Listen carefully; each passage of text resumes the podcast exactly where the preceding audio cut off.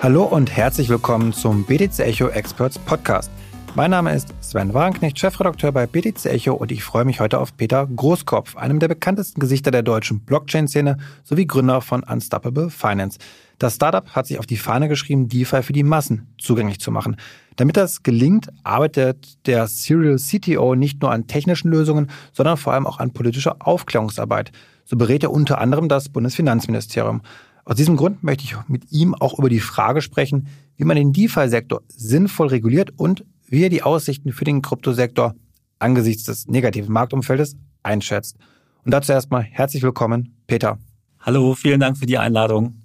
Ja, gerne, Peter. Keine einfachen Zeiten gerade und da würde mich natürlich interessieren, auch wenn du schon länger dabei bist, wie ruhig kannst du aktuell bleiben? Ja, das ist natürlich eine gute Frage, aber ähm, wenn man schon ein bisschen länger in dem Space unterwegs ist, dann weiß man, dass es halt äh, immer wieder rauf und runter geht, hat auch sehr stark.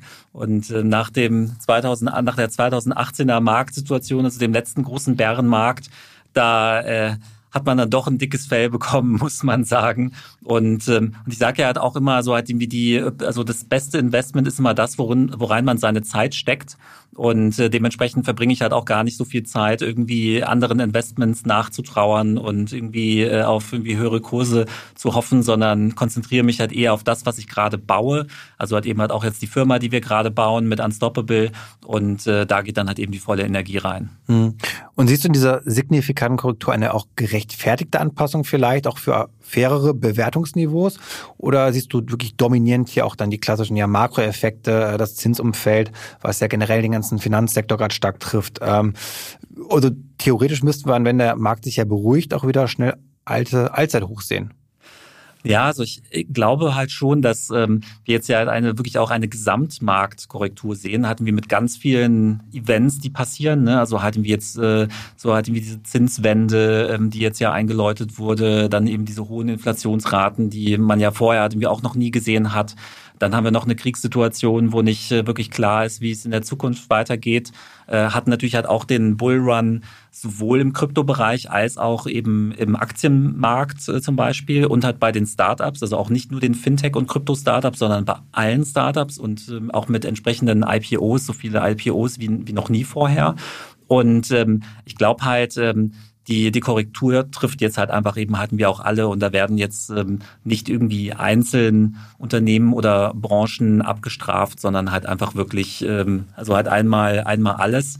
Und ähm, ich persönlich sehe das Ganze halt auch von, von der Seite gelassen, weil äh, ich hatte schon 2018, also hat beim letzten Kryptobärenmarkt das Gefühl, dass ähm, eine ganze Menge Glücksjäger aus dem Markt rausgespült wurden. Also wenn man damals auf Veranstaltungen gegangen ist, also für mich war so zum Beispiel Crypto-Asset-Konferenz, hatten wir eigentlich auch immer so einen Indikator seiner Zeit. Also hatten wir das so, die erste, die war halt noch relativ familiär, die zweite war dann riesig groß irgendwie und da liefen dann halt irgendwie äh, Dutzende Berater rum, die äh, irgendwie ICO-Beratungen gemacht haben und so weiter. Äh, also diese klassischen Glücksjäger. Dann das Jahr drauf, irgendwie waren kaum Leute da, also hatten wir, weil halt eigentlich so die ganzen Dampfplauderer dann halt irgendwie nicht mehr, ähm, nicht mehr dabei waren oder sich halt irgendwie anderes gesucht haben. Und dann ist ja halt eigentlich halt auch so dieser äh, wirklich irgendwie auch nachhaltige ähm, äh, Building-Effekt einge eingesetzt. Also hatte mir das halt eben so in der Zeit ja so im stillen Kämmerlein halt wie die ganzen DeFi-Protokolle entstanden sind. Ähm, und als dann der nächste, so quasi als sozusagen die Makrosituation es zugelassen hat, der nächste Run kam, dann poppten plötzlich die ganzen Protokolle irgendwie auf, die halt irgendwie über anderthalb Jahre in Entwicklung waren. Und deswegen glaube ich auch jetzt dieses Mal wieder, es wird halt einen reinigenden Effekt haben. Also halt, ähm, man wird halt irgendwie bestimmte Modelle, also halt inzwischen wird ja, werden ja auch die IDOs hinterfragt, wie, wie launcht man eigentlich so ein Token, wie ist die Distribution, auch diese Frage, wie dezentral ähm, sind Projekte und müssen sie halt eigentlich halt auch sein. Und ähm, das es wird also halt einfach eine ganze Menge so ja Readjustments, also eigentlich so Normierungen äh, geben, halt, wie, wie halt auch die, die Branche und die Community sich in den nächsten Jahren aufstellt. Und äh, insofern, also ich äh, freue mich darüber, wenn man jetzt halt irgendwie auch mal in Ruhe Sachen machen kann und, äh, und bauen kann. Und ähm, dann halt irgendwie, wenn es wieder hochgeht, dann äh, glaube ich, werden wieder alle überrascht sein, dass Krypto und DeFi nicht tot ist, irgendwie so wie man halt auch irgendwie 2018 die Blockchain schon tot gesagt hat, sondern äh, dass sie halt stärker da ist denn je. Bevor wir jetzt aber zu DeFi kommen, würde ich erstmal bei CeFi bleiben, bei den klassischen Unternehmen, denn da gab es ja einen großen Vorfall jetzt mit Celsius, dem ja Lending-Dienstleister, der in Liquiditätsprobleme gekommen ist, wo die Auszahlungen nicht mehr so ganz funktioniert haben. Und du hast dich da auch relativ intensiv mit auseinandergesetzt, hast auch viel zu gepostet, hatte ich gesehen. Und da würde ich jetzt erstmal grundsätzlich deine Meinung hören. Äh, was ist hier falsch gelaufen bei Celsius? Ja, also Celsius ist ein sehr interessantes Beispiel. Also ähm, grundsätzlich fand ich vorher halt eben so diese, diese Modelle, ähm, also halt wie mit, also auch so Celsius, Nexo, BlockFi in den USA, halt eigentlich ganz interessant, also halt einfach so als Hybride. Ähm, aber so das, das Beispiel mit, mit Celsius und halt eben der, der aktuellen auch Marktsituation, also dass ähm, man halt eben ähm, Gelder halt eben halt für Kunden investiert hat, die aber eben dann halt nicht so liquide sind, irgendwie dass ähm, man halt äh, sie halt, äh, dass sozusagen die Auszahlungen noch möglich äh, gewesen sind. Ähm, dann hat man sich ja entschieden, eben die äh, Überweisungen von Celsius-Accounts runter zu sperren, also quasi zu deaktivieren. Also nicht, weil keine Funds mehr da sind, sondern halt einfach eben halt um äh, quasi so einen Bankrun zu, äh, zu verhindern. Und das ist natürlich halt extrem, extrem fahrlässig und zeigt natürlich dann halt auch die Schwächen des Systems auf, weil ähm, das, was mich halt in der und was mich jetzt auch dazu geführt hat, dass ich eben so viel darüber gepostet habe, also auch äh, in Kommentaren und irgendwie Anrufen und Gesprächen und so weiter, äh, dass ähm, man halt eben erklären musste, dass es sich bei Celsius nicht um DeFi handelt, ähm, aber eigentlich halt auch nicht um, um CFI, also halt wie Centralized Finance, so wie klassische Exchanges wie Kraken und Coinbase, sondern halt irgendwas in der Mitte. Und, äh, und das ist, äh, zeigt halt eben halt auch einfach die Schwäche auf. Und ähm, vielleicht hatten wir, um da auch darüber genau zu sprechen, also mal so ein bisschen diese Unterscheidung CFI, äh, DeFi und dann das dazwischen habe ich jetzt einfach mal C-DeFi genannt, ähm, nennen manche andere Leute halt auch so. Ich meine, CFI ähm, ist ja letzten Endes halt irgendwie eine Entwicklung, die wir über die letzten fünf, sechs Jahre schon gesehen haben. Halt so mit, äh, mit Coinbase, Kraken und Co. große Firmen, teilweise IPO'd. Ähm, inzwischen gibt es in, äh, schon seit einiger Zeit in Deutschland die Krypto-Verwahrlizenz, also dass man halt eben Krypto-Verwahrer werden kann, nach KWG reguliert ist. Jetzt kommt dann halt bald die Mika, ähm, sprechen wir vielleicht nachher halt auch noch drüber. Ähm, also das heißt, man ist einmal so durch den kompletten Marktzyklus durch, also halt irgendwie durch den ganzen Hype-Cycle einmal durch. Ähm, und äh, im Prinzip es, handelt es sich jetzt hier halt einfach um eine sehr verlässliche Industrie, ähm, die halt eben halt irgendwie auch reguliert ist. DeFi ist natürlich halt irgendwie ein bisschen neuer ähm, und äh, aktuell noch komplett unreguliert, weil es halt auch sehr schwierig zu greifen ist. Ähm, aber DeFi hat halt eben halt irgendwie auch ganz andere, sag ich mal, Risikomanagement äh, Intentionen und Ideen dahinter, so dass ähm, DeFi vor allem mit Non-Custodial Wallets funktioniert. Also das heißt, dass halt eben der Nutzer direkt mit einem Protokoll integriert und, und interagiert und, und sein Geld investiert und da quasi dann halt eben zu jeder Zeit auch sein eigener Herr oder seine eigene Herrin ist. Und ähm, Insofern, ähm, also das haben wir jetzt eben halt in den letzten anderthalb Jahren halt eben sehr stark gesehen, also mit Compound Aave und so weiter. Und es funktioniert ja auch sehr gut. Also auch MakerDAO hat super stabil schon über die, über die letzten Jahre hinweg. Und profitieren die dann davon jetzt auch, wenn wir sehen, dass es eher die zentralen Unternehmen sind, die jetzt Probleme bekommen, wo eben gestoppt werden kann, eben nicht mit Liquidität da ist, dass dann Compound ähm, ja als Sieger hervorgeht? Ja, ich glaube, ich glaube, das ist, ähm, also dass wir jetzt eben so dieses Hybrid, so dieses CDFI haben, ähm, das und jetzt eben diesen Fall mit, äh, mit Celsius gesehen haben, äh, das wird halt eben dazu führen, dass sich die Leute jetzt viel intensiver damit auseinandersetzen, hat bei eben äh, Celsius hat quasi in DeFi-Produkte investiert im Hintergrund, ähm, war aber so von nach außen, also hat auch so mit Listing von diversen Banklizenzen sonst wo irgendwo auf der Welt, also hat irgendwie so suggeriert, dass man halt irgendwie so eine, irgendwas Bankähnliches ist, ist man aber de facto nicht. Ja, und dementsprechend ähm, hat jetzt mit diesem äh, Überweisungsstopp hat jetzt Celsius halt irgendwo seine eigenen Regeln aufgestellt irgendwie und die Nutzer kommen halt an ihre Funds nicht dran. Die Funds werden nicht weg sein, also glaube ich, hoffe ich, ja, also halten wir für, für alle Leute, ähm, dass sie das noch rechtzeitig sozusagen diese Bremse reingeschlagen haben, aber je, wenn jetzt der, wenn jetzt der, ähm, der Bärenmarkt jetzt halt irgendwie anderthalb Jahre dauert oder ein halbes Jahr, Jahr, dann ähm, wird man wahrscheinlich da so lange nicht rankommen. Und das ist natürlich extrem ärgerlich. Ja, und hatten wir aber diese, eben diese Unterhaltung darüber, was sind die Vor- und Nachteile, wird, glaube ich, einfach dazu führen, dass sich die sich sozusagen eben so die, die, die Funds halt eben aufteilen werden. Also halt, ähm, es wird eben die Leute geben, die einfach ihre Funds so in den, in Anführungszeichen, abgesicherten Hafen legen, ähm, dann halt eben zu entsprechenden Centralized Exchanges, wo ich dann maximal staken kann, also halt eben so auf Layer One quasi Blockchain mitbetreiben, staken kann ähm, und darüber halt eben noch mal eine gewisse Percentage verdienen kann, aber dann natürlich äh, den äh, schwankenden Preisen halt eben der unterliegenden Kryptowährungen ähm, dann halt ausgesetzt bin. Oder die Leute ziehen dann halt eben Richtung Richtung DeFi um, irgendwie, wo sie dann natürlich auf Stablecoin dann entsprechend ähm, halt auch äh, auch sich dann halt irgendwie was dazu verdienen können, irgendwie, und das Ganze dann eben nicht so stark schwankt. Aber ich glaube halt, ähm, es wird sich halt eben halt so aufteilen und äh, insofern ist dann halt irgendwie das, äh, ist, wird Celsius dann sicherlich halt so ein Kollateralschaden-Beispiel sein, an dem man sich dann halt eben halt auch nochmal so die Vorzüge halt eben halt irgendwie auch der dezentralen Finanzen anschauen kann, weil äh, in dem Moment, wenn ich halt eben selber mein Wallet habe und ich nur darüber verfügen kann über meinen Private Key, dann habe ich halt eben halt auch die Dinge unter meiner Kontrolle und äh, das ist ja eigentlich, äh, seitdem es Blockchain gibt, eigentlich auch das größte Verkaufsargument. Hm. Jetzt bei der Causa Celsius, wie groß schätzt du die, ich sag mal, Interdependenzen im Markt ein, dass jetzt hier ein Dominoeffekt eintreten kann. Du, ihr habt mal ein schönes Schau, Schaubild letztens äh, erstellt, wo die Zusammenhänge gut aufgezeigt worden sind, welches Protokoll mit welchem Zusammenhang wo Geld verliehen worden ist. Und ja, das erinnert einen schon ein bisschen manchmal an die vielleicht Finanzkrise, wo dann irgendwelche äh, toxischen Produkte irgendwo lagen und dann alle Banken betroffen waren auf einmal. Also glaubst du, dass uns da vielleicht noch mehr bevorsteht, wenn eine Kettenreaktion in Kraft tritt? Tja, das ist natürlich, ähm, ist natürlich schwer zu sagen. Ähm, ich will jetzt halt auch nicht irgendwie der äh, Weltuntergangsprophet sein, sondern bin, bin ja eher Optimist. Ähm, ich denke, dass halt irgendwie an den Stellen, wo halt wo halt irgendwie äh, Misskonzeptionen sind, das wird dann jetzt halt auch in dieser Zeit auf, wird das sicherlich aufgedeckt werden. Glücklicherweise sehe ich halt einfach draußen im Markt hat auch eine ganze Menge, also wirklich irgendwie Blue Chips, irgendwie, wo ich jetzt einfach sagen würde, da hat man hat wie schon auch seine, seine Hausaufgaben gemacht oder man ist halt schon durch verschiedene Krisen gelaufen irgendwie und. Würdest du da auch einen nennen oder zwei? Ja, also ich meine, also in der Terra-Luna-Diskussion wurde ja immer MakerDAO halt auch hinzu, hinzugezogen, halt irgendwie, weil es, es hieß ja dann immer, algorithmische Stablecoins funktionieren nicht. So hat, ha, haben wir es doch gesehen, haben wir doch gesagt, irgendwie das ist alles irgendwie Blödsinn. Aber das stimmt halt nicht, ja. So hat irgendwie MakerDAO ist mit der erste, den es gab. Und ähm, hatte sicherlich halt auch mal so seine, seine Ups und Downs, also halt auch mal so mit diesen kaskadierenden Liquidierungen und so weiter.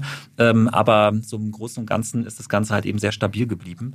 Und ähm, ich will jetzt nicht äh, sagen, dass wir jetzt irgendwie am Ende der Entwicklungsskala angekommen sind und wir es jetzt irgendwie nicht mehr besser können. Ja, also ich glaube, dass es immer noch Verbesserungspotenzial gibt und man dann eben so aus den Fehlern und den Problemen von anderen dann halt eben lernen kann und wird, und das war auch im Blockchain-Bereich halt irgendwie von Anfang an so, also ist ja auch mit Bitcoin, Ethereum, hat er auch voneinander gelernt äh, und bestimmte Dinge anders gemacht.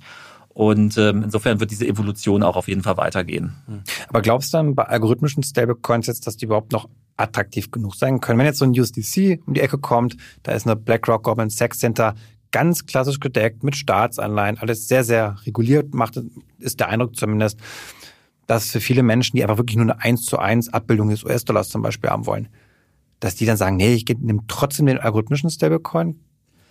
Also ähm, bis zur Zinswende hätte ich halt gesagt, dass es halt irgendwie auf jeden Fall einen, äh, einen sehr triftigen Grund dafür gegeben hat. Also und zwar halt eben jetzt in Europa ähm, haben wir lange Zeit Negativzinsen gehabt. Das heißt ein Businessmodell für einen Stablecoin, der halt irgendwie so auf ich nenne es jetzt einfach mal E-Geld-Tokenisierung basiert. Das Businessmodell war halt einfach nicht da. Ja, also halt, weil in dem Moment, wenn ich jetzt so wie bei USDC einen Währungsbetrag auf ein Bankkonto eingezahlt habe und dafür dann halt einen Token ausgeschüttet habe, dann lag das Geld auf dem Bankkonto und hat quasi Kosten produziert, also weil einfach Negativzinsen angerechnet wurden. Und ähm, das heißt, irgendwie man hätte dann halt eben auf die auf den Einlagen spekulieren müssen, irgendwie um das auszugleichen. Und ähm, Spekulation ist, glaube ich, nicht unbedingt immer der der größte Freund irgendwie der Stabilität. Deswegen ähm, hat es dann halt einfach auch keiner so richtig gemacht. Ähm, das heißt also halt irgendwie so in dieser ähm, Negativzinswelt wären algorithmische Stablecoins für einen digitalen Euro eigentlich der charmanteste Weg gewesen, um es abzubilden. Aber ähm, jetzt gerade, ähm, ich meine, es äh, gab jetzt äh, letzte Woche ähm, halt irgendwie oder oder vor einigen Tagen halt irgendwie ein Announcement auch von ähm, von Terra, äh, nee, nicht von Terra, der Terra. USDC, Circle, nicht, genau, nicht der, Terra, der Euro. Circle, genau. Circle, streicht das Terra äh, von Circle, ja. ähm, wo ähm, man jetzt halt eben dieselbe Technologie quasi hat auf Euro anwenden möchte irgendwie und äh, da muss ich auch ganz ehrlich sagen, davon bin ich seit Jahren ein großer Freund irgendwie und lauf auch rum und ähm, sprechen ja gleich auch über das, äh, über das Finanzministerium. Äh, Im letzten Meeting, was wir hatten, habe ich halt auch nochmal groß und breit erklärt, dass man genau so eine Option wählen könnte. Ähm, halt einfach so, ich sage jetzt mal, Euro-Stablecoin von der Stange, bewährte Technologie ähm, und vor allem halt auch irgendwie ein schöner Hybrid. Ja, weil ähm, so sag ich mal, traditionelles, also Fiat-Geld irgendwie und ähm, halt auch gerade E-Geld irgendwie und die Regulatorik drumherum, das ist halt relativ stabil und ähm, und halt auch gerade so mit so diesem, ähm, sag ich mal, E-Geld-Tokenisierungsmechanismus, den ich vorhin erzählt habe, ähm, lässt es sich halt eben auch sehr einfach abbilden und das ist halt eben hatten wir auch äh, auch wirklich äh, unschlagbar sicher ähm, halten wir um ähm, auf die Art und Weise halt einen, äh, einen äh, Stablecoin oder halt eben hatten wir einen digitalen Euro rauszugeben. Und äh, insofern glaube ich halt einfach ganz, äh, ganz stark daran, dass man halt eben so diese einfache, dieser einfache Weg, das einfach der schnellste Weg halt eben auch zum digitalen Euro ist. Mhm. Bevor wir zum Finanzministerium kommen, würde mich noch interessieren, welche Rückschlüsse zieht ihr denn für euch jetzt? Also Celsius, Terra Luna, es ist sehr vieles echt in die Hose gegangen äh, im Kryptobereich und ihr bei Unstable Finance wollt ja eine Wallet für die Massen machen die viel zugänglich machen darüber. Ähm, sind da Learnings dabei aus dieser aktuellen Phase für euch? Ähm, ja, also wir, wir sind auf jeden Fall, ähm, natürlich ähm, schauen wir mit Argus-Augen darauf, was so äh, draußen passiert. Äh, wie ich halt schon sagte, wir sehen uns da halt irgendwie, gerade was Celsius angeht, eigentlich gestärkt, weil ähm, es halt eben so diesen, eben diesen Move, entweder werden die Dinge zentralisierter oder sie werden halt irgendwie dezentral, aber sozusagen so diese Hybride sind halt nur sehr schwierig, um, sehr schwierig umzusetzen. Und ähm, insofern, wir sind halt ein Vertreter des voll dezentralen, also halt eben so DeFi, ähm, so wie es gedacht ist, eben halt mit äh, einem Non-Custodial bzw. On-Hosted Wallet äh, als mein Zugangspunkt dazu über und diesen, über diesen Zugang, Zugangspunkt verfüge ich komplett selber. Also halt, und das machen wir dem Nutzer möglichst einfach und bieten dann halt eben halt auch die, die Zugänge. Wir haben äh, jetzt in den letzten Wochen halt auch darüber geblockt ähm, und haben halt unser äh, Protokoll Curation Framework vorgestellt. Also ähm, was steht dahinter, dass wir halt eben für uns halt auch rausfinden wollen, was sind eigentlich so die Blue Chip Protokolle irgendwie und ähm, was sind die Kriterien, an denen wir das festmachen. Und äh, das Protokoll entwickeln oder dieses sozusagen dieses Framework entwickeln wir auch äh, laufend weiter und, ähm, und äh, äh, wollen es halt immer weiter adaptieren, weil äh, das ist so unser Sicherungspunkt, wo wir halt sagen, okay, ähm, die Welt draußen ist natürlich ein gewisser wilder Westen und ähm, es ist halt sehr schwer zu navigieren, äh, gerade eben halt auch für den Autonomalbürger. Und, ähm, und da wollen wir halt einfach eben ein bisschen extra Hausaufgaben machen, so dass es für die, für die Menschen möglichst einfach wird. Gut, dann würde ich sagen, kommen wir zum Teil dort zum Block Politik und Regulierung, denn der spielt eine große Rolle im DeFi-Sektor. Da gibt es ja auch manchmal viel Gegenwind seitens der Politik. Du selbst engagierst dich da sehr stark. Du berätst auch das Finanzministerium, bist dort im Digital Finance Forum, wie auch Christian Lindner dann äh, ja mit dabei ist und du da mit ihm sprichst. Ähm, was ist denn dein Eindruck von Seiten der Politik oder auch vielleicht von Christian Lindner? Wie sehr wird dort die Thematik durchdrungen, um daraus wiederum die richtigen Schlüsse zu ziehen? Ähm, ja, also halt erstmal, äh, Christian Lindner ist so quasi der, der Schirmherr ähm, von der ganzen Veranstaltung. Der war nur beim ersten Event mit dabei äh, und hat ein, hat ein paar äh, Worte vorne weggeschickt. Ähm, war aber auch sehr inspirierend, muss ich sagen, hatten wir, weil ähm, er hat eben in, in seiner Antrittsrede halt eben halt auch das, äh, sag ich mal, die Zielsetzung von der ganzen Geschichte hat eben halt nochmal erläutert hat.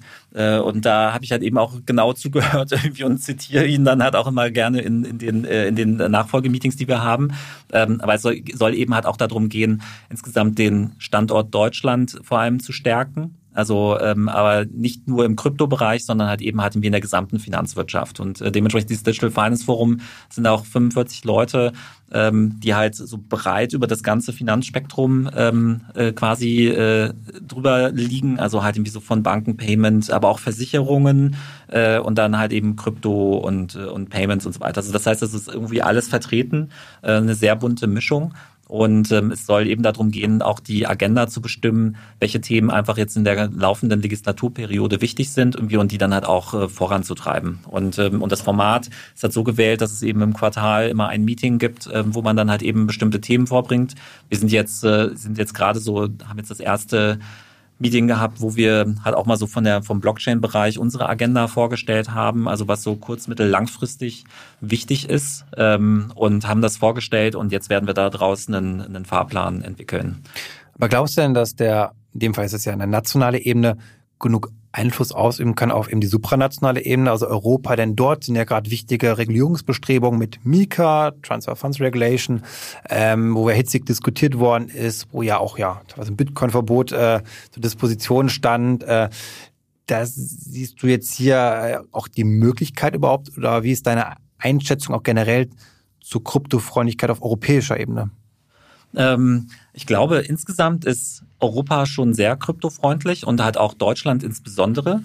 Ähm, also man muss allerdings halt auch dazu sagen, dass halt manchmal die Kryptofreundlichkeit teilweise halt irgendwie eher unfreundlich aussieht, aber es ist eigentlich alles gut gemeint. Also was meine ich damit? Also halt irgendwie so die Tatsache, dass die BaFin irgendwie 2016 sich mal schon mal zum Thema Bitcoin irgendwie geäußert hat und dass man jetzt halt irgendwie schon so eine lokale äh, Krypto-Verwahrlizenz hat, das ähm, kann man halt irgendwie positiv und negativ gleichzeitig sehen. Hatten wir auf der einen Seite in dem Moment, wo äh, man sich dazu geäußert hat, ähm, hat das Ganze natürlich, hatte wie schon eine gewisse Einordnung. Und in dem Moment, wie wenn ähm, halt irgendwie in Österreich oder halt anderen europäischen Ländern Bitcoin quasi halt einfach wie ein Stuhl behandelt wird, dann ähm, hat das natürlich Vorteile für Unternehmer in dem Land aktiv zu sein. Also das heißt sozusagen, Vorteil ist, man hat es sehr früh erkannt irgendwie und eingeordnet irgendwie und damit natürlich auch dann irgendwo auch Konsumenten halt irgendwie gewisse Rechte irgendwie verschafft.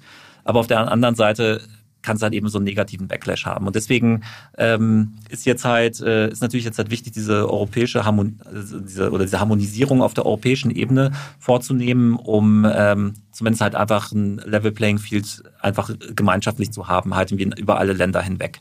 Und halt in Deutschland ist halt immer, immer schon nach vorne geprescht, ähm, was auch man durchaus auch positiv sehen kann, halt einfach, weil das ja auch eben zeigt, das Thema ist relevant. Äh, ich sag, also wenn Leute mich fragen, ja, sag mal, geht, äh, gehen Kryptowährungen irgendwie wieder weg? Dann sage ich halt so, nein, also auf gar keinen Fall, weil ich meine, wir, wir haben da eine Krypto-Verwahrlizenz für. Das hätte man jetzt in Deutschland nicht eingeführt, wenn man an das Thema nicht glaubt. Ja, also deswegen und halt auch, auch mit so äh, EWPG und so weiter. Also ich glaube, da, da passiert einfach eine ganze Menge und das ist halt einfach grundsätzlich echt positiv für den Markt. Aber was so diese äh, sag ich mal, dieses Spannungsverhältnis zwischen europäisch, äh, europäischer Ebene und, äh, und nationaler Ebene angeht, ähm, also ich bin in dem Bereich ja jetzt auch irgendwie ganz neu unterwegs. Ähm, also entwickel, äh, entdecke da auch ganz neue Seiten irgendwie bei mir, äh, wenn man jetzt irgendwie so in der, in der Politik sich ein bisschen engagiert.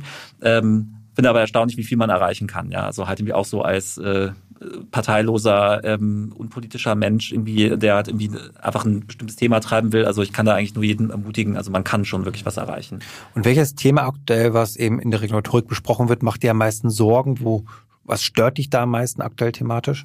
Ähm, was mich ähm, an der, also jetzt auch gerade auf der europäischen Ebene, am, was mir am meisten Sorgen ähm, bereitet, ist, dass ich so das Gefühl habe, ähm, man redet halt irgendwie schon sehr lange über die über die Mika und dass man jetzt aber natürlich so auf der auf der Zielgerade bekommt man halt mehr Öffentlichkeit da drauf, irgendwie dann werden halt immer mehr Ideen reingekippt und irgendwie, wenn man jetzt nicht irgendwie Vollzeitpolitiker ist und irgendwie Vollzeit irgendwie Regulatory äh, Officer ist, dann ist das schon wirklich echt auch eine Herausforderung, da am Ball zu bleiben, was gerade wo diskutiert wird und in welchem Gremium und so weiter. Und da ist auch teilweise auch irgendwie hinter verschlossenen Türen. Und da muss man irgendwie versuchen, halt sich irgendwie Kanäle aufzubauen, um das so mitzubekommen. Irgendwie, das ist schon, das ist schon wirklich, ist schon anstrengend. Und ähm, ich äh, habe da eben jetzt halt auch im, im Finanzministerium halt auch die so, so meine persönliche Meinung vorgetragen, dass ähm, ich es halt für falsch halte, jetzt auf der Zielgeraden jetzt noch irgendwie irgendwelche halbgaren Themen da irgendwie reinzukippen, ähm, die man dann eventuell nicht richtig durchdacht hat. Und in dem Moment, wenn sie halt erstmal auf europäischer Ebene entschieden sind, wir dann halt irgendwie mit leben müssen, so ungefähr. Das kann halt dann so schnell nicht mehr geändert werden. Und ähm, Deswegen ist auch zum Beispiel bezogen auf DeFi, also das ist halt irgendwie immer mal reingekommen in die Mika, raus, rein, raus, rein, raus. Jetzt aktuell sieht es danach aus, dass es halt nicht Teil der Mika ist, was ich aber eben halt auch für absolut sinnvoll halte, weil ähm, DeFi ist noch so früh. Ähm, und ähm, selbst wenn ähm, jetzt hatten wir bei Terra ähm, eine Milliarde irgendwie äh, Gelder von Investoren und irgendwie auch privaten Nutzern irgendwie flücken gegangen sind, das ist halt jetzt verhältnismäßig glimpflich noch irgendwie gegenüber anderen äh, Problemchen wie in der, in der Finanzwelt. Also deswegen glaube ich halt, ähm, also DeFi, man muss halt aufpassen, ja, was man macht irgendwie und man sollte es nicht ganz irgendwie äh, nicht beachten, ja, aber ähm, man sollte zumindest jetzt halt einfach noch genug Spielraum bieten, halt irgendwie, um wirklich zu schauen, was sind irgendwie die Probleme. Und ähm, ich glaube ja persönlich, und da kommen wir ja auch nachher noch drauf, äh, ich glaube ja auch eher an eine auch so für, für DeFi eher so ein bisschen spezifizierte Regulierung. Ähm, ja, halten wir und, und das, das muss man natürlich jetzt immer schauen. Aber noch zu der, zum anderen Teil der Frage, wo sehe ich jetzt halt eben halt irgendwie noch die Probleme? Also neben jetzt, dass jetzt so mit heißer Nadel irgendwie Dinge gestrickt werden, ähm, so die Transfer of Funds ähm, ist für mich halt irgendwie auch nochmal ein wichtiges Thema. Also halt irgendwie auch jetzt gerade Klar, wir sind natürlich irgendwo selber davon betroffen als ähm, ein, eine Firma, die ein Non-Custodial Wallet entwickelt. Aber ähm, meine Hoffnung ist halt einfach, dass wir auch die die, also in der Zukunft halt eben die Möglichkeiten der Blockchain nutzen, ähm, halt irgendwie einfach auch um, sage ich mal, bestimmte gesellschaftliche Probleme zu lösen, weil ähm, viele Vertreter gerade von den von den äh, klassischen Finanzinstituten, die reden halt immer so von Same Risks, Same Rules, ähm, was ja so sich halt erstmal auch grundsätzlich sinnvoll anhört. Aber ich persönlich denke halt, dass die Risks eben nicht gleich sind. Ja, hatten wir, weil ähm, zum Beispiel bei einem Non-Custodial Wallet, da muss ich halt irgendwie nicht beachten, dass halt irgendwie die Bank irgendwie genug irgendwie Einlagen hat oder was ich genug Sicherheiten hat, irgendwie, weil ähm, sozusagen das Risiko existiert halt einfach gar nicht. Ja, also das heißt, dass ich glaube halt, es ist, die Technologie ist unterschiedlich, dadurch sind halt auch die Risks anders gelagert und deswegen glaube ich irgendwie so daran, dass man halt eben halt irgendwie auch richtig tief reingehen muss in die Materie und überlegen, okay, äh, welche Risks will ich halt eigentlich lösen, irgendwie Blockchain ist ja halt auch durch Transparenz und so weiter ja eigentlich sogar noch viel, viel besser als Bargeld. Also das heißt, ähm, da erhoffe ich mir halt eben hatten wir auch gerade so in Zukunft zum Beispiel mit digitaler Identität, Zero Knowledge Proofs und so weiter, dass wir halt eben halt auch aus der Community heraus gemeinsam halt auch mit so einem BMF und irgendwie auch äh, so auf europäischer Ebene einfach Lösungen zu entwickeln, die halt einfach viel besser sind als der Status quo mit irgendwie ähm, irgendwelchen äh, ja. Meldepflichten ja immer spontan vielleicht auch noch kommen, viele Transaktionen dann. Das wäre auch schon auch im Raum. Ja, aber auch irgendwie so mit Video KYC und, äh, und so weiter, so halt irgendwie äh, weitestgehend analoge Prozesse. Ich glaube, dass man halt so das Thema Geldwäscheprävention langfristig halt eben mit sozusagen Zukunftstechnologien, die jetzt halt noch in der Erprobung sind, also eben mit digitaler Identität und so weiter, äh, dass man da halt auch viel adäquater noch rangehen kann und auch einfach viel digitaler. Was würde ja bedeuten, so schnell wird es ja alles nicht gehen mit digitaler Identität und so. Man müsste jetzt eine Übergangsphase schaffen, wo man vielleicht nicht zu stark reguliert, um dann möglichst schnell Standards zu schaffen, eine sinnvolle Regulatorik eben zu finden, die heißt nicht Zettelwirtschaft oder ganz viel Daten erfassen, sondern dann wirklich auch die Blockchain-Technologie nutzen kann. Aber es ist ja aktuell, glaube ich, jetzt bei den Behörden oftmals noch nicht so der Fall, dass sie dazu wirklich in der Lage sind und jetzt eben den einfachsten Fall machen und sagen, okay, wir machen es ähnlich, wie wir es im traditionellen Finanzsektor tun. Ja, ganz genau. Und ähm, ich glaube, die Herausforderung jetzt auch gerade so mit dem DeFi-Space ist halt einfach, dass man natürlich so viele Projekte wandeln ja gedanklich so auf den Spuren von Satoshi, also halt irgendwie so sind irgendwie anonym oder zumindest irgendwie pseudonym äh, und ähm, ja, versuchen ja auch irgendwo so eine gewisse regulatorische Arbitrage irgendwie zu nutzen und irgendwie so ein bisschen in der Grauzone zu agieren. Und ähm, ich glaube, die Problematik, die daraus erwächst, ist, dass die Branche halt einfach kein klares, kein, sozusagen keinen klaren Ansprechpartner hat. Ja? Also halt irgendwie so ganz viele Leute interessieren sich halt einfach gar nicht für Politik, irgendwie die beachten das halt auch gar nicht, irgendwie weil sie halt eben sagen, ja, wir fliegen da halt unter dem Radar durch. Aber halt irgendwo am Ende, wenn es ähm, darum geht, irgendwie ähm, Accounts äh, zu fanden oder auch irgendwie äh, unhosted Wallets oder non-custodial Wallets zu fanden, dann wird es halt einfach eben halt eine Rolle spielen. Irgendwie, wo sind dann die Gelder irgendwie langgelaufen? Und ich habe halt eben die Sorge, dass dann irgendwann die, äh, die zentralisierten Exchanges, die Fiat Gateways halt einfach immer so an die Kandare genommen werden, wie das dann halt irgendwie einfach wirklich so eine, so, so eine zwei Welten, so ein Zwei-Welten-System entsteht. Ja, also das ist sozusagen halt so die, sozusagen den, ähm, den schwarzen irgendwie Markt, sozusagen so den, den non-regulated Bereich gibt der halt irgendwie komplett autark ist ähm, und dann halt eben so den sozusagen offiziellen, äh, sag ich mal, irgendwie, wo ich halt irgendwie in der Tankstelle irgendwie bezahlen kann. Bereich. Aber doch auch nachvollziehbar, weil dort habe ich zentrale Verantwortlichkeiten. Da ist es ja die Regulierungslogik oft. Da gibt es eine Person, die ich verantwortlich machen kann oder ein Unternehmen als juristische Person.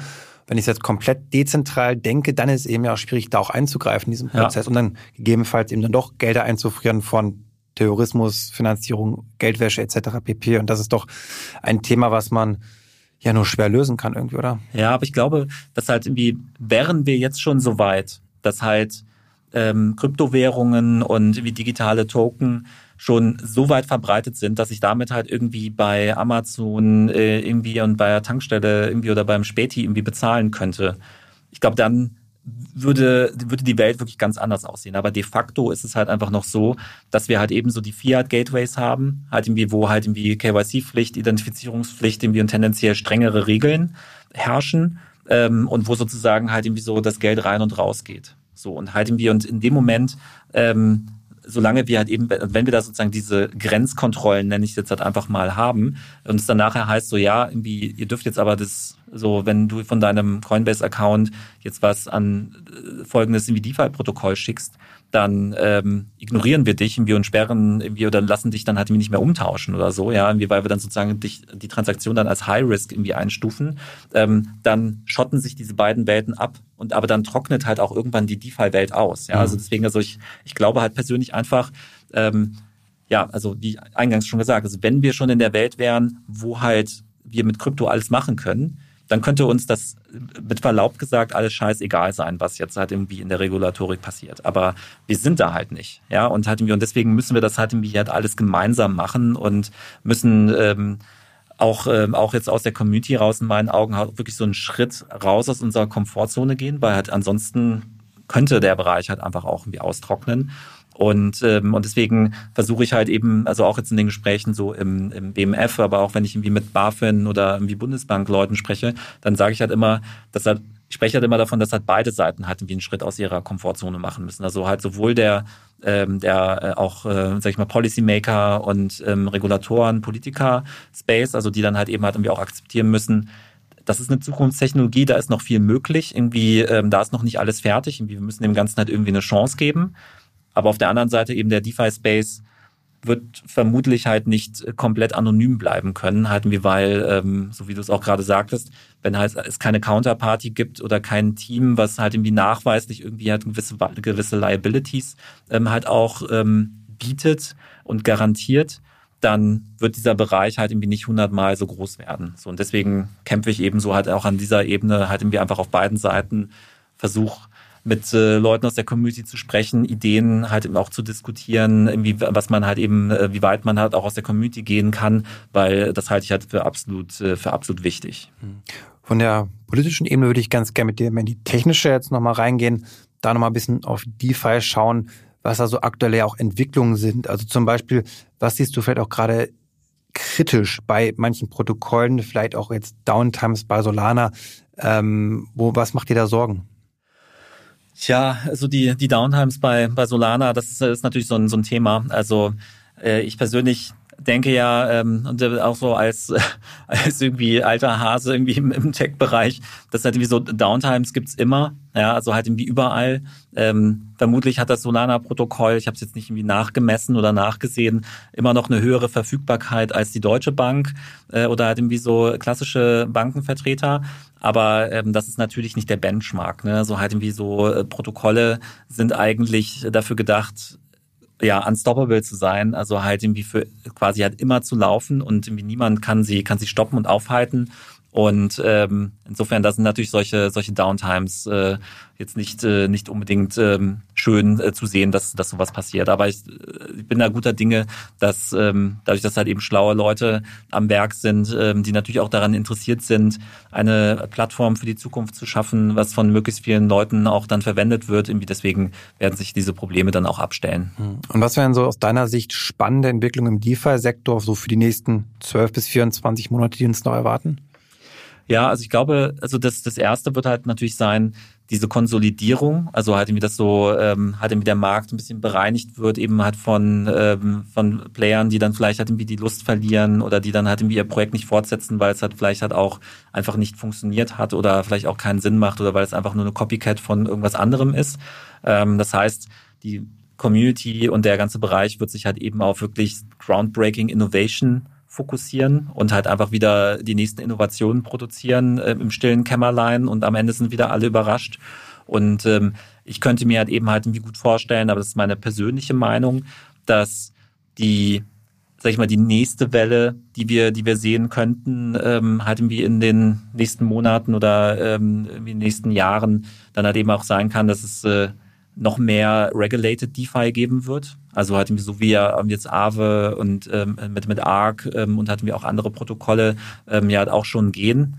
Ähm, und ähm, das wäre jetzt halt eben so mit Mika, TFR, was jetzt hier in Europa passiert, aber in den USA passieren ja auch aktuell ähnliche, ähnliche Dinge, ähm, wo die SEC zum Beispiel mit Uniswap ähm, ja auch sehr äh, sich sehr intensiv beschäftigt.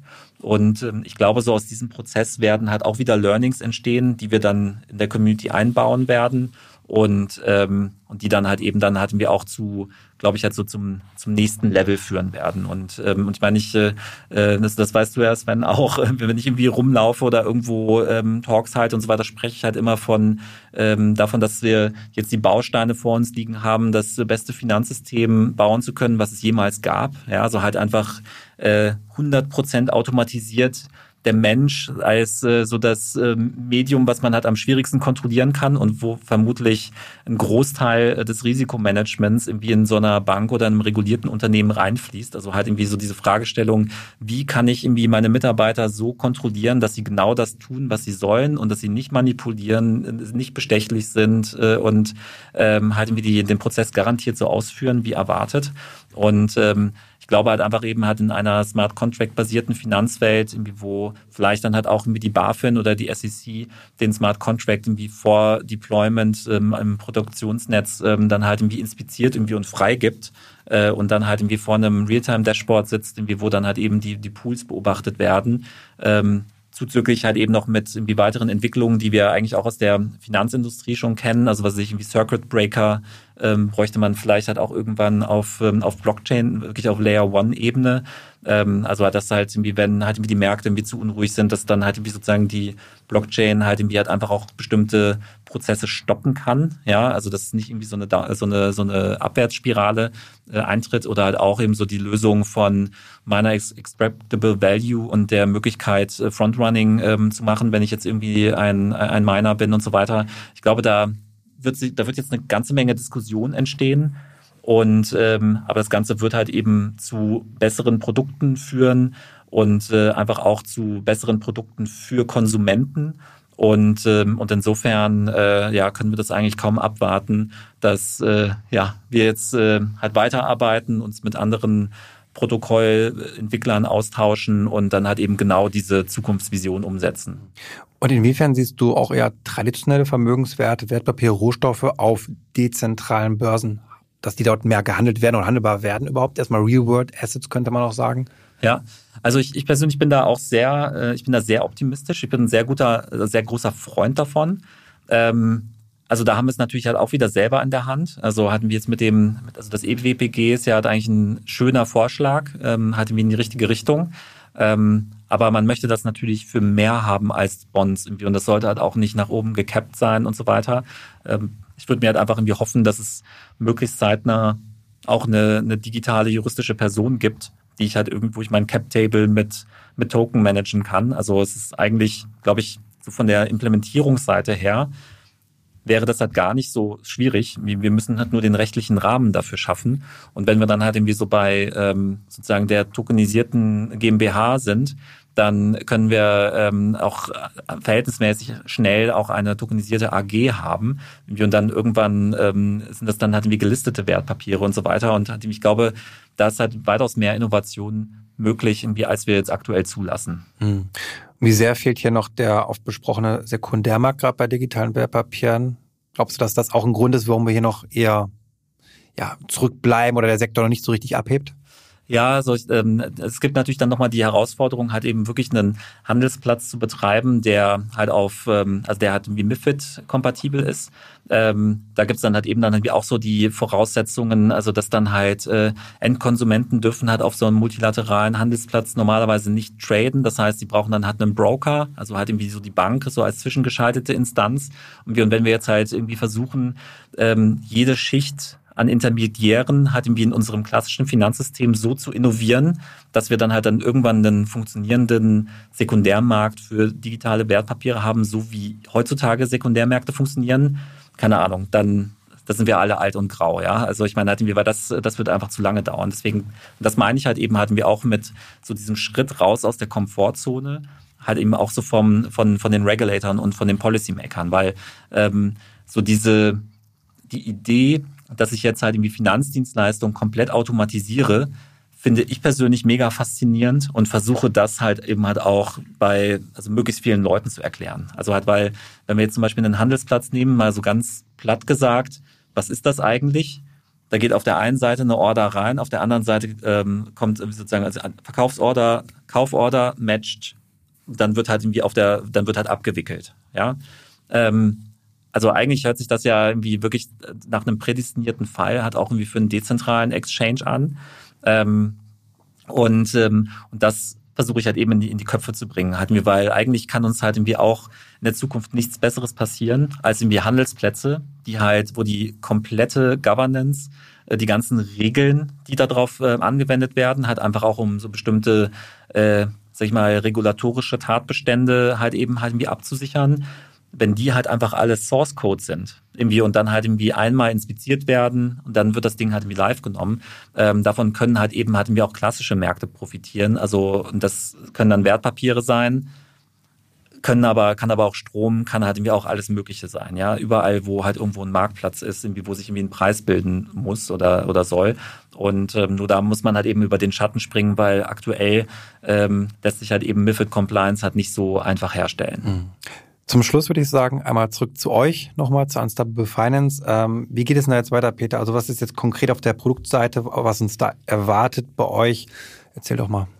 Genau, so hatten wir, wir haben ja vor ähm, mehr oder minder genau einem Jahr gegründet und ähm, sind eigentlich so mit der mit der Entwicklung und hat auch mit der Resonanz, die wir bekommen, schon schon sehr happy. Also jetzt eine Firma mit mit 30 Leuten äh, in der Kürze der Zeit ähm, aufgebaut, super Team, ähm, haben ähm, an unserem äh, internen Produktlaunch äh, gearbeitet und äh, werden jetzt halt eben halt auch peu à peu mal so die ersten Invites verschicken ähm, und ähm, hatten wir einfach um um Feedback zu bekommen. Ähm, das heißt also, da geht's jetzt sozusagen auf die Zielgerade und äh, darüber hinaus ähm, haben wir jetzt ja auch kürzlich äh, unseren Produktnamen äh, der Öffentlichkeit äh, zugänglich gemacht, weil ähm, bisher sind wir als Unstoppable Finance aufgetreten, was auch unsere GmbH ist, ähm, wo unsere ganzen Leute arbeiten und wie die halt dahinter steht und wie und die auch weiter bestehen bleiben wird, ähm, weil wir halt eben halt auch in der Zukunft uns vorstellen, hatten wir auch noch mehrere Produkte zu launchen in dem in dem Bereich, ähm, sind aber jetzt halt mit unserem ersten Produkt, also eben diesen Non-Custodial Wallet für die Massen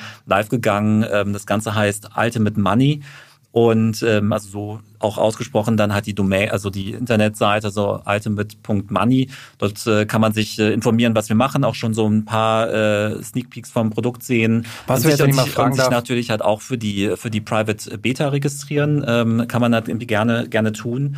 Und ähm, ich meine, was, was steckt für uns hinter den Namen? Also wir glauben halt einfach daran, dass programmierbares Geld quasi das ultimative Geld ist. Und ähm, insofern ähm, wollen wir halt eben dann mit dieser Applikation oder mit diesem Produkt äh, eben auch genau dazu beitragen, halt eben so dieses Medium und halt mit DeFi und Finanzdienstleistungen auf der Blockchain angeboten, halt eben mit den ganzen genannten Vorteilen, äh, halt eben hatten wir auch äh, der breitestmöglichen Masse zugänglich zu machen. Hm. Das heißt, es wäre so eine Alternative zum Metamask dann auch. Oder was würde konkret anders bei euch dann sein? Zum Beispiel. Genau, also halt, ähm, es, man kann es sich so vorstellen wie halt wie ein ähm, Metamask. Äh, Metamask ist ja, ähm, das sagen selbst Leute, die äh, das irgendwie seit Anfang an quasi nutzen. Äh, es hat ja halt eine durchaus ähm, spezielle Usability und ähm, ist eben auch sehr, äh, also fühlt sich halt an, so wie von Technikern für Techniker gemacht. Und ähm, wir versuchen halt eben möglichst viel von der von der Blockchain-Lingo und so diesem ganzen, äh, sag ich mal, Insider-Wissen halt wir auch zu abstrahieren, ähm, halt einfach eher ein Produkt zu gestalten, was sich halt eher wie so eine wie eine Fintech-App anfühlt. Und ähm, so wie ich halt irgendwie auch schon ähm, etwas früher gesagt habe, irgendwie wir schauen uns ja eben die Protokolle an, die wir die wir anbinden und äh, wir binden die quasi halt äh, direkt in die in die App an, also so, dass äh, man jetzt halt nicht so diesen Effekt hat, dass man halt irgendwie man springt in den Browser, man äh, connectet das Wallet irgendwie und dann, dass man immer diese Medienbrüche hat, sondern man findet eben halt alles an einem Ort einfach auf der Mobiltelefon-App, die man sich runtergeladen hat irgendwie und hat dann da seine Funds, kann halt eben mit ein paar äh, Daumen-Tabs äh, dann seine Investments in verschiedene Protokolle tätigen, wo wir vorher halt eben so dieses Assessment in unserem Framework gemacht gemacht haben. Und äh, insgesamt glauben wir halt einfach eben, ich meine, wenn man jetzt halt, wir haben jetzt halt hier sehr viel über DeFi gesprochen, man kann jetzt ja halt irgendwie auch nochmal ganz langfristig denken und nochmal rauszoomen und halt eben halt auch so um den, über den etwas übergelagerten Trend Web 3 sprechen. Also das Spannende an äh, jetzt solchen Wallets, irgendwie, wo ich einen Private Key habe und ähm, und darüber halt irgendwie mich so als also mich authentifizieren und autorisieren kann. Ähm, Spannende daran ist ja, das ist jetzt so eine Low-Level Grundlagentechnologie, dass man es halt eben halt für sehr sehr viele verschiedene Dinge nutzen kann. Also halt irgendwie ich ähm, werde halt in Zukunft halt eben nicht nur meine sozusagen Finanzen darüber managen, sondern halt eben halt ich habe dann auch eine digitale Identität, ich habe dann mein Perso äh, halt da drin, ich habe halt vielleicht meinen Führerschein da drin ähm, ich habe meine Metaverse-Items irgendwie halt irgendwie da drin, die ich dann vielleicht dann halt auch irgendwie im Landing irgendwie verwenden kann. Ich logge mich darüber ein, also das sozusagen hatten wir auch so das Ende des Passworts ähm, halt eben hatten wir auch mit der Technologie gelöst werden kann. Ich irgendwie in mein Hotelzimmer reinkomme, Flugticket und und und. Also das heißt, ähm, dass man halt äh, so im Fintech-Bereich hat man ja immer von den Super-Apps gesprochen, ähm, die halt irgendwie so, ich sag jetzt mal, irgendwie Überweisung machen, Pizza bestellen, irgendwie Taxi rufen. Ähm, aber ich glaube, dass jetzt so mit, mit so diesen Non-Custodial Wallets haben wir halt eigentlich so quasi die nächste Stufe eigentlich so wirklich so diese Ultimate, äh, die ultimative App, ja. Ähm, also hatten wir, wo ich äh, am Ende halt irgendwie um verschiedenste Use Cases in meinem, in meinem Leben abzubilden, halt einfach alles so aus, äh, aus einer App heraus kontrollieren kann oder wenigstens sozusagen so diesen Zugriff irgendwie und ja, ich bin es wirklich und irgendwie ich möchte das wirklich, ähm, ja, ich möchte mich hier wirklich einloggen, ja, ich möchte hier wirklich dieses Hotelzimmer betreten, äh, dass man halt eben halt solche Anwendungsfälle dann halt eben genau mit, uns, mit unserer App dann abwickelt. Wow, habt ihr noch einiges vor euch? Würde ich sagen, erstmal vielen, vielen Dank für deine Insights, Peter. Viel Erfolg dabei auf jeden Fall bei der weiteren Arbeit, auch politisch natürlich, die uns dann allen zugutekommt, wenn Krypto sinnvoll reguliert wird und nicht überreguliert wird. Und ja, ich hoffe, ihr da draußen konntet auch das eine oder andere mitnehmen. Davon gehe ich auf jeden Fall aus. Und wenn ihr Feedback zu unserem Podcast habt, dann schreibt uns doch gerne an podcast.btc-echo.de.